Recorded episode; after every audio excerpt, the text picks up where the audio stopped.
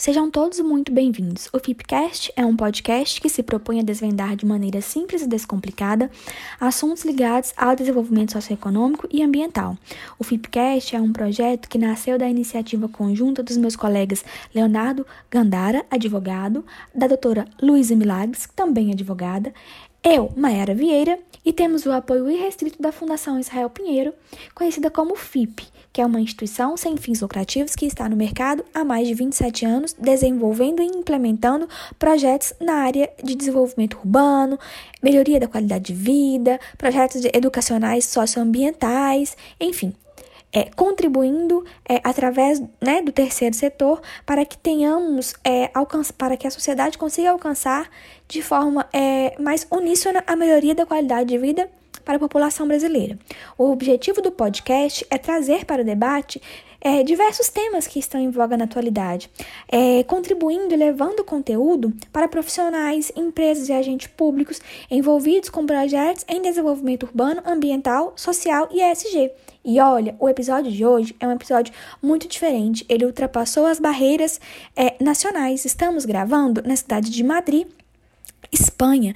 E o nosso entrevistado de hoje será, o professor Francisco Colom Gonzalez. O professor Francisco, ele estuda filosofia e faz parte de um centro de estudo muito legal chamado Conselho Superior de Pesquisa Científica, voltado para filosofia aqui na Espanha. E o tema que ele trata, é o seu tema de estudo é cidade e justiça. Como utilizar a cidade de forma justa. E eu passo então a palavra para minha colega Luísa Milagres, que vai iniciar a entrevista com o professor Francisco Colom e ele vai falar um pouquinho da sua trajetória acadêmica e por qual motivo se interessa por, essa, por esse tema. E como vocês observaram, os nossos últimos podcasts foram voltados para planejamento urbano e desenvolvimento econômico, ambiental. Então é importante fazermos uma conexão com o tema que queremos tratar hoje. Luísa, conta pra gente um pouquinho do que a gente vai falar hoje e Comece a entrevista com o professor. Olá, pessoal. Hoje o FIPcast é muito especial. Estamos falando aqui da cidade de Madrid, na Espanha. Falaremos com um professor que é referência aqui na, no país, né, em temas da, voltado para o desenvolvimento urbano e cidades. E, e contamos com vocês aqui na participação de hoje para acompanhar esse programa super especial.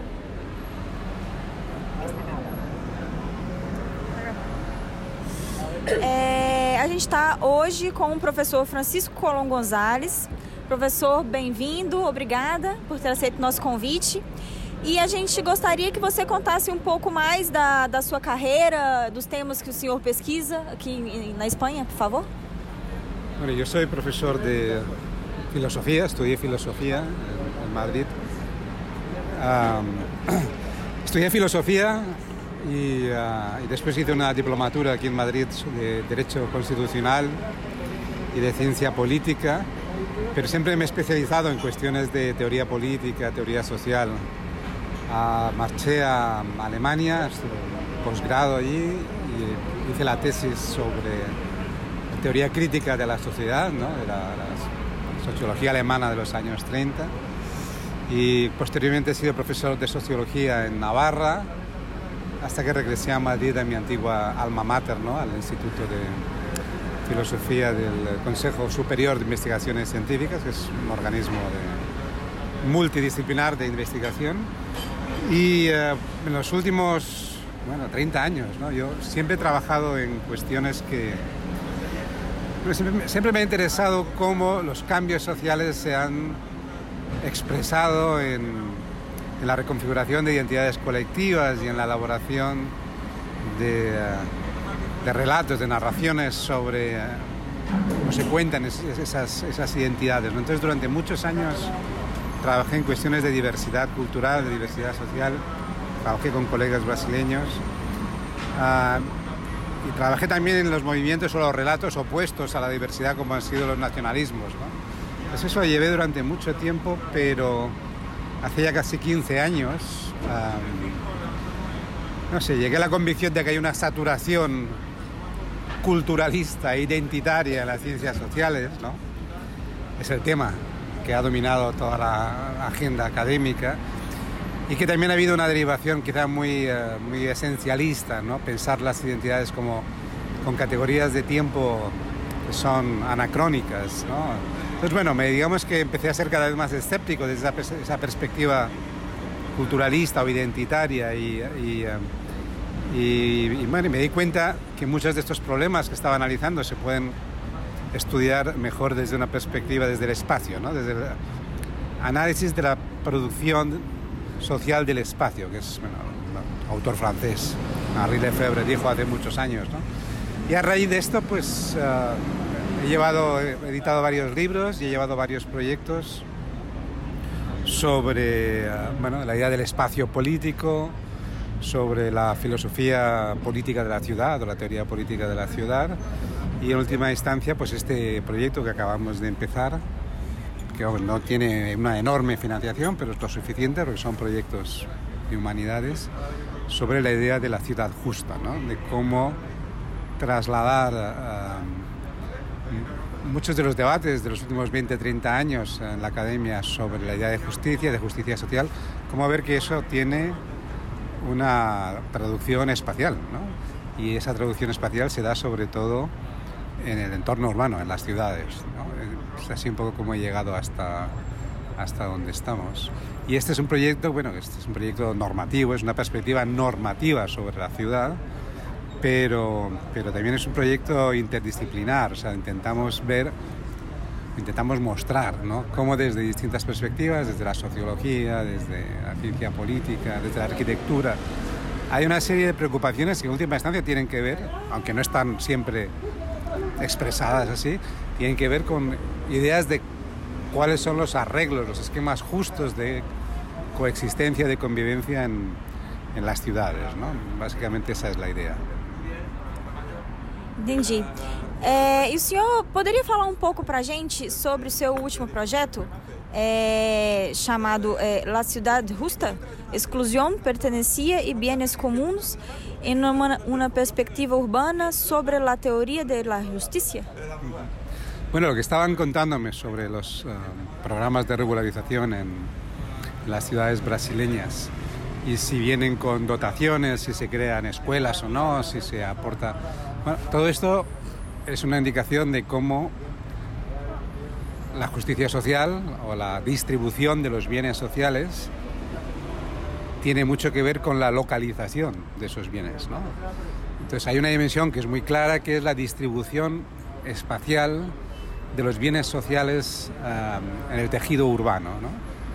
Eh, por ejemplo, si se, regulariza una, una zona de vivienda informal o vulnerable, uh, o si se decide dónde se coloca eh, una escuela o dónde se ubica un hospital, o por dónde va a pasar un una línea de transporte que inmediatamente va a alterar el precio de los suelos. Todo eso son decisiones que tienen que ver con la organización del espacio y con la localización de los bienes sociales en el espacio, públicos, privados.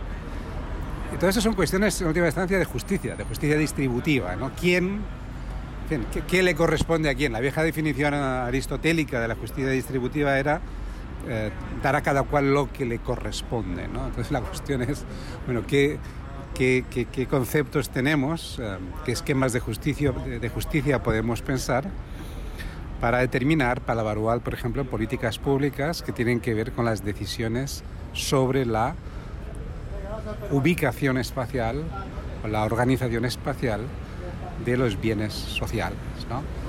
Esto es lo que un autor, bueno, un urbanista le llamó justicia espacial. ¿eh?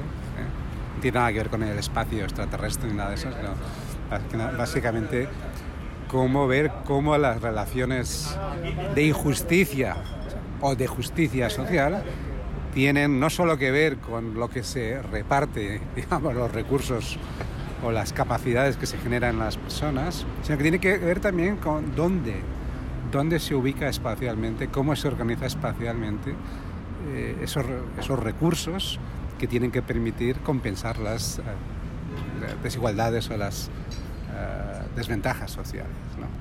Eh, bueno, entonces el proyecto va por ahí, ¿no? intenta explorar esta idea de la justicia espacial o en la ciudad, una teoría urbana de la justicia en distintos apartados que van desde, desde, desde la idea de los bienes comunes de naturaleza urbana hasta cuestiones como bueno, la, gestión del patrimonio, la memoria urbana, el patrimonio en buena medida es memoria urbana y los efectos que, que eso tiene, por ejemplo, cuando se viene de la mano de procesos de turistificación, por ejemplo, de gentrificación. Eh, todos son fenómenos que tienen que ver con la distribución de ventajas, desventajas, riesgos, ganancias, pérdidas. Son esquemas, son esquemas de justicia, ¿no? que hay que tener instrumentos para pensarlos. Sim, é, a próxima pergunta, acho que o senhor já começou até a responder, é, que seria, para você, qual o conceito de justiça urbana ou de justiça espacial? E como esse conceito se conecta ao direito à cidade? Bueno, el derecho a la ciudad es, una, es un lema que ha tenido mucho éxito que lo formuló por primera vez un filósofo francés, Henri eh, Lefebvre, en el año 68, cuando la Revolución de París. Él era un filósofo marxista, tenía una, no, era, no era estructuralista, era un hombre digamos, más, más original que todo esto. Y él planteó, bueno, por un lado que el viejo marxismo no había percibido bien que los procesos de, de valorización del capital y de la industrialización necesariamente suponían uh, procesos de urbanización y que la urbanización, a medida que avanzaba la industrialización, cobraba, digamos, una dinámica propia para la que no había elementos conceptuales. ¿no? Él dijo, bueno, uh, uh, y tengamos la hipótesis de que, partamos de la hipótesis de que todas nuestras sociedades van a acabar completamente urbanizadas. Y la idea es, entonces, dice, bueno, dice, y para él lo urbano, no solo para él, sino para otros urbanistas como Jane Jacobs, etc., el, el, urbano era un espacio de representación social y de donde se ofrecen las posibilidades para una vida más plena, ¿no? Es viejo ideal que viene del mundo griego, ¿no? Y, uh, y él decía, bueno, estamos viendo en las últimas décadas, después de, desde la posguerra, la gran ampliación de las ciudades europeas, los nuevos barrios, etcétera, etcétera, estamos viendo un desplazamiento de las clases más desfavorecidas, de las clases trabajadoras, etcétera, a la periferia, a los banlieues, etcétera. Y él planteó el derecho a la ciudad como el derecho a gozar de los bienes de la vida urbana. ¿no? Esa era la idea, o sea, de que la vida urbana es un tipo de vida potencialmente más plena, que ofrece las posibilidades, y que aquellos a los que se manda a barrios inhabitables o lejanos o sin condiciones de habitabilidad, que podemos ver qué es eso, pues se les estaba privando de ese derecho a disfrutar de la vida buena. Yo creo que esa es una idea eh, válida que hay que rescatar y que, que hay que reformular plenamente para pensar que, en qué consiste eh, una vida urbana, digamos, exitosa o conseguida. ¿no? Eh, o la pregunta inversa, ¿por qué determinadas intervenciones urbanas, sobre todo intervenciones de tipo social, de realojamiento, de regularización, por qué muchas de ellas fracasan? Pues, ¿qué, es, ¿Qué es una intervención urbana exitosa? ¿Es una que ha permitido que se revalorice el suelo? ¿Ah? ¿O, ¿O es una que ha permitido sacar de la marginación a determinados colectivos sociales? Y a veces se saca a estos colectivos de, barrios o de condiciones de vida penosas, pero se les ubica en otras construcciones que no funcionan, que re, reproducen dinámicas de, exclusión y de marginación, etcétera, etcétera.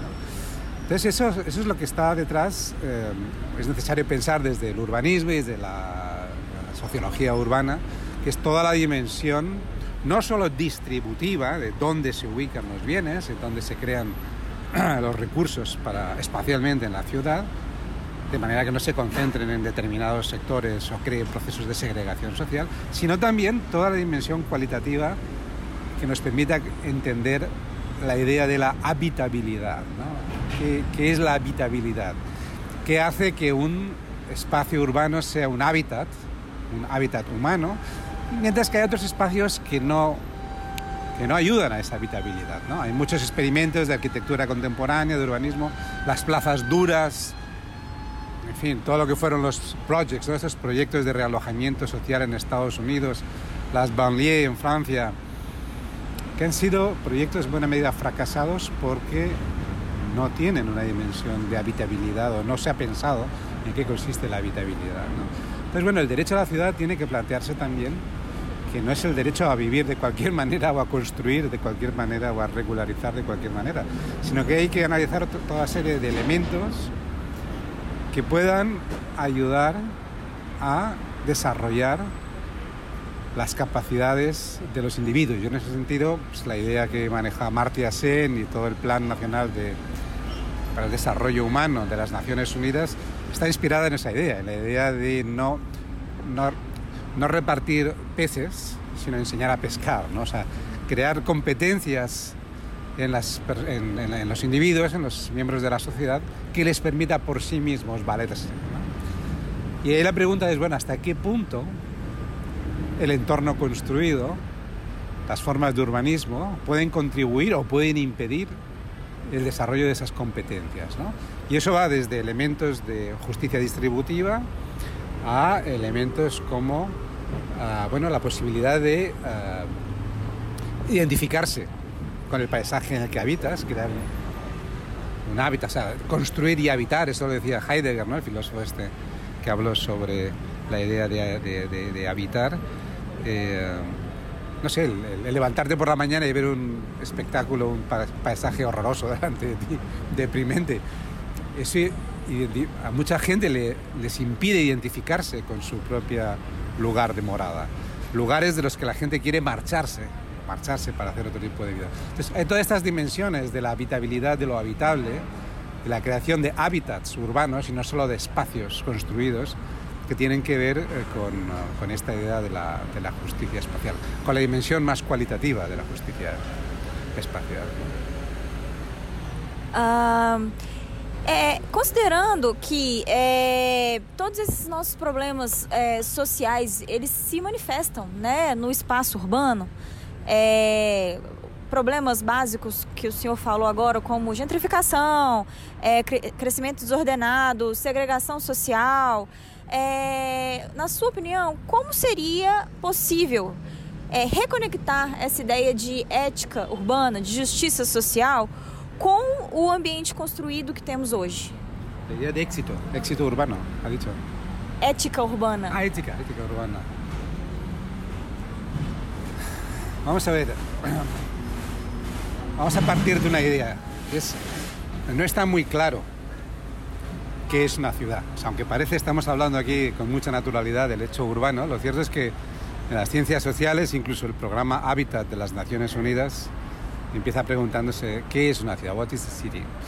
Y no hay una respuesta clara, porque geógrafos, historiadores, sociólogos, cada uno va a dar criterios um, distintos. ¿no? Es más, durante muchos años en la sociología urbana se la criticó diciendo que era una disciplina a la búsqueda de un sujeto, que las ciudades han sido históricamente escenarios donde se han desarrollado muchos cambios sociales, pero no han sido actores, no, no son agentes de esos cambios. ¿no? Hay una, una gran discusión, ¿no? hay mucha gente que dice... Y lo cierto es que las ciudades, bueno, lo que llamamos ciudades, eh, bueno, las primeras aparecen 4.000 años antes de Cristo, incluso algunas en el Neolítico, ¿no? Hemos estado ahora en Turquía visitando Çatalhöyük y algunos yacimientos allí, pero su papel a lo largo de la historia ha sido muy, muy variable, ¿no? No es, un, no, es un, no es un proceso constante y, cre creciente, sino que ha tenido diversas caídas y recaídas. Ahora bien, las ciudades modernas, cuando se plantea todo el debate sobre la, la ética urbana, que es un debate que viene del mundo clásico, lo que tenemos que tener en cuenta es que las ciudades sí que son, han convertido en laboratorios sociales. Las ciudades condensan, no solo que cada vez más gente vive en las ciudades, no, mayor pro proporción de la población, sino que las ciudades condensan casi de forma acelerada e intensificada muchos de los grandes conflictos o problemas a que se enfrentan las sociedades contemporáneas. ¿no? Entonces la idea de una ética social, bueno, la idea de una justicia, de una justicia espacial, tendría que justamente dar eh, eh, criterios para responder a lo que entendemos por sostenibilidad o cuál es la idea de la responsabilidad en el, consumo de recursos y producción de, de, ¿no? de, basura, de desgastes. cómo se pueden financiar los problemas de, de reorganización social o cuál es la capacidad que tenemos para identificarnos con nuestras ciudades. Todo esto no se puede hacer sin formas de participación política. Por tanto, no se trata de, que haya una ética urbana en un libro listo para, para, para, repartir, sino que lo que se trata es más bien es de, a través de la deliberación y de la participación política y social, discutir los distintos intereses que están en conflicto ¿no? y las distintas posibilidades que hay de llegar a acuerdos en común sobre quién, hasta dónde estamos dispuestos a renunciar a un crecimiento cuantitativo de las ciudades para ganar algún tipo de beneficio cualitativo. ¿no? Y ahí hay, hay, conflictos de intereses, eso es, eso es evidente, ¿no? No son los mismos los intereses de, de, los propietarios del suelo, de las promotoras, que de aquellos que quieren que se les regularice una vivienda ilegal. Entonces, lo que pasa es que la única forma, incluso no solo política, sino epistemológica de lograr criterios compartidos, porque si no son compartidos no van a funcionar, criterios compartidos de justicia social es a través de procesos de participación y de deliberación con asesoramiento de las ciencias sociales. Ahora, yo ahí sí que creo que hay un elemento fundamental. Para que, las, para que una sociedad, para que una ciudad pueda alcanzar algún tipo de, estructura que, queramos considerar justa o relativamente justa, tiene que fomentar o ser capaz de, que sus ciudadanos perciban todos aquellos bienes de naturaleza urbana que son bienes comunes. Las ciudades no son conglomerados de individuos con intereses particulares, sino que hay toda una serie de servicios, de necesidades colectivas que solo pueden proporcionarse a partir de la idea de los bienes comunes. La producción de bienes comunes en economía, bueno, es, complicada, ¿no? Porque da lugar a todos estos dilemas de la acción, ¿no? el dilema del prisionero, el, que se aprovecha, la contradicción. Pero, pero eh, es que la alternativa tampoco está clara. O sea, por ejemplo, si consiguiésemos que Madrid disminuyese el número de vehículos y disminuyese la, la contaminación, aunque habría que sacrificar determinados intereses, aquellos que, que viven en el centro, que tienen dinero para pagarse un, coche y venir hasta aquí, tendrían que renunciar a ello. Pero si se consigue, por ejemplo, bajar el nivel de contaminación, eso es un bien común porque está a disposición de todos aquellos que han participado o que no han participado. ¿no? Entonces hay un montón de, de, elementos fundamentales para la vida urbana que tienen esta condición de comunes, ¿no? de bienes comunes. ¿eh? Y a veces no es tan importante si la producción de esos bienes comunes es a través del Estado o de medios públicos o a través de, iniciativas privadas, pero lo importante es que se conciba que lo urbano, que la vida urbana, y eso lo tenían claro los griegos desde Aristóteles, etc., tiene unos elementos de, de, vida en común que solo es posible en la medida en que se conciba la ciudad hasta cierto punto como un bien común. esa, comunalidad es muy importante. Las ciudades no son, no son aparcamientos con individuos juntos. Eh, la densidad y la, la aglomeración cuantitativa crea una transformación cualitativa. Entonces la idea de lo común es fundamental para pensar la justicia en la ciudad y cualquier idea o cualquier reflexión ética sobre las políticas públicas aplicables en la ciudad. Eh, com toda essa questão de, de, globalização que a gente tem vivido nos últimos anos, é, como o senhor entende é, e, e, com as cidades não mais se limitando a, a espaços, né, é, não se delimitando mais a espaços, como que o senhor entende, a partir desse conceito de globalização, a cidade possível para o futuro? Bueno, una ciudad, ciudad posible va a ser la ciudad que consiga ser sostenible. La ciudad que será vivible a medida que sea sostenible. Y la palabra sostenible tiene muchas implicaciones, no solo e-, ecológica, sino también uh, económica y demográficamente.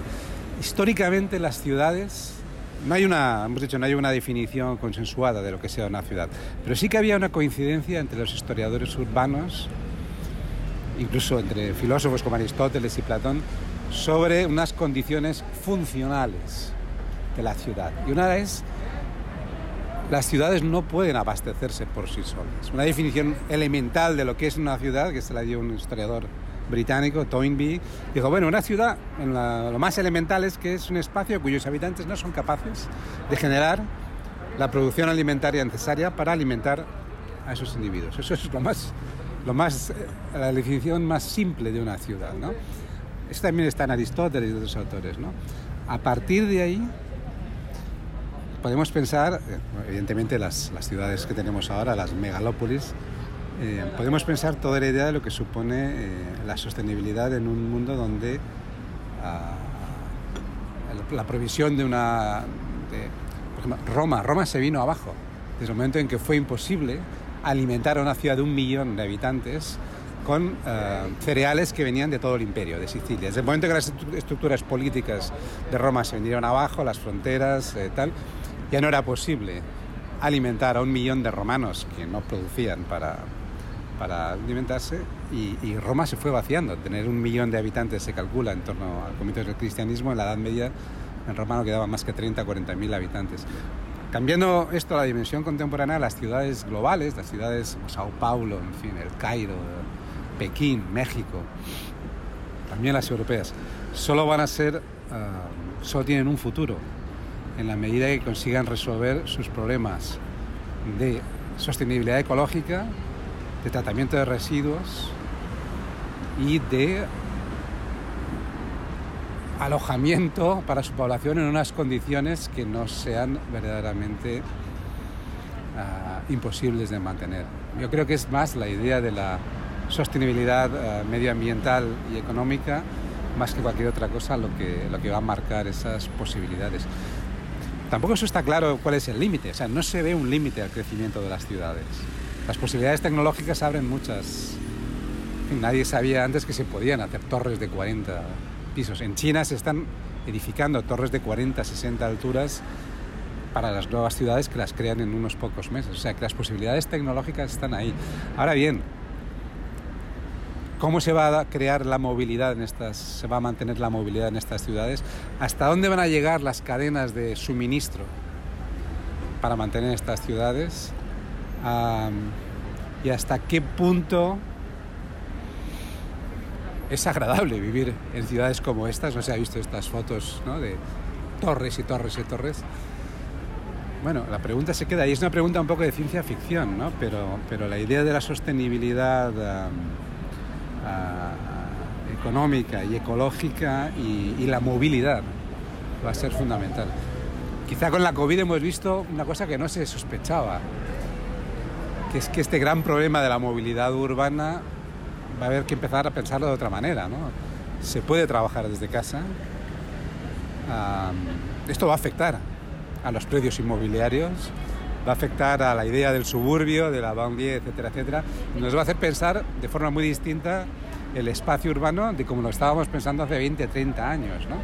Con lo cual, digamos que la, los interrogantes, las incertidumbres son muchas. O sea, no, no, no es solo un crecimiento cuantitativo el que quizá tenga límites, sino que las propias transformaciones tecnológicas quizá van a abrir otras uh, posibilidades insospechadas. ¿no? Bom, é, falando em futuro, Qual é, na sua opinião, a perspectiva para a vida nas cidades é, do ponto de vista do cidadão, a partir das suas pesquisas? Bueno, la palabra ciudadano ha dado lugar a un concepto que nos es muy, muy familiar, la idea de ciudadanía. ¿no? Históricamente la ciudadanía era el derecho, era un derecho de ciudad, era un derecho específico de aquellos que vivían en las, las ciudades medievales, las pequeñas ciudades amuralladas de la Edad Media, o eran derechos como lo fueron las polis griegas, ¿no? de los pocos de toda la población, los pocos que eran considerados sujetos con derecho a participar en la deliberación de las decisiones políticas y judiciales. Ahora manejamos la idea de ciudadano como un sujeto de derechos, pero ya miembro de un Estado o de un supraestado. ¿no? Pero yo creo que el origen etimológico no hay que perderlo de vista y pensar que en última instancia la idea del ciudadano está vinculada al lugar del que provienen o del que puede ejercer sus derechos civiles o de, decisión. Entonces la idea de la participación ciudadana, de la proximidad, conectando con lo que me preguntaba antes, muchos experimentos de reforma urbana o de reforma social a través de la construcción, por ejemplo, de vivienda, etcétera, etcétera, han fracasado porque se han dirigido tecnocráticamente de arriba a abajo, sin tener en cuenta, sin consultar, sin comprender cuáles son las necesidades las prácticas sociales de los individuos que tienen que habitar esas, esos espacios urbanos. ¿no? Entonces, la idea de que la perspectiva del ciudadano va a tener que ser aproximarlo a la toma de decisiones es un imperativo político por, por criterios de democráticos, pero es una cuestión epistemológica también, porque los diseños dirigidos a organizar la vida de la gente sin tener en cuenta lo que la gente quiere para su vida, están muchas veces condenados a fracasar. ¿no? Y el intercambio, el mercado, la idea de la interacción a través de un medio anónimo como es el dinero, o sea, pensar que la ciudad es un mercado inmobiliario, se compra y se vende y eso es lo que lo va a regular, que eso es un poco la idea o la utopía neoliberal, eso no funciona, no funciona en el contexto urbano porque lo que decía antes, la ciudad tiene toda la dimensión comunal, tiene toda la dimensión de bienes comunes que no se generan a través del mercado. Entonces, eh, desde la perspectiva de los ciudadanos, la cuestión elemental es la proximidad a la toma de decisiones de cosas que les van a afectar a ellos muy directamente, mucho más que otro tipo de cuestiones que tengan que ver con el valor de la moneda o la regulación de, los, de las importaciones, etc. Sino aproximar la decisión sobre las cosas que acontecen en la ciudad y cómo se organiza su vida a aquellos que, que, que van a sufrirlas y que van a participar. Por lo tanto, la participación y la coparticipación, o sea, la participación en los procesos de, de, de, regeneración urbana y la coparticipación política, o sea, democrática a través de la opinión de, en, la, en, la, generación de políticas públicas, yo creo que es algo uh, fundamental. Que tampoco es fácil, ¿no? porque la gente luego no quiere necesariamente dedicar mucho tiempo a, a reuniones, a reuniones con vecinos, en fin. Pero eso ya los primeros urbanistas críticos de los años 70, David Harvey y compañía, lo dijeron. O sea, la ubicación, o sea, los procesos de justicia en el espacio, los procesos de justicia en la ciudad, en la medida en que tienen que ver con la localización, donde, donde se ubican eh, los bienes sociales y el control de lo que ocurre en torno a ellos no está en manos de los propietarios de los derechos.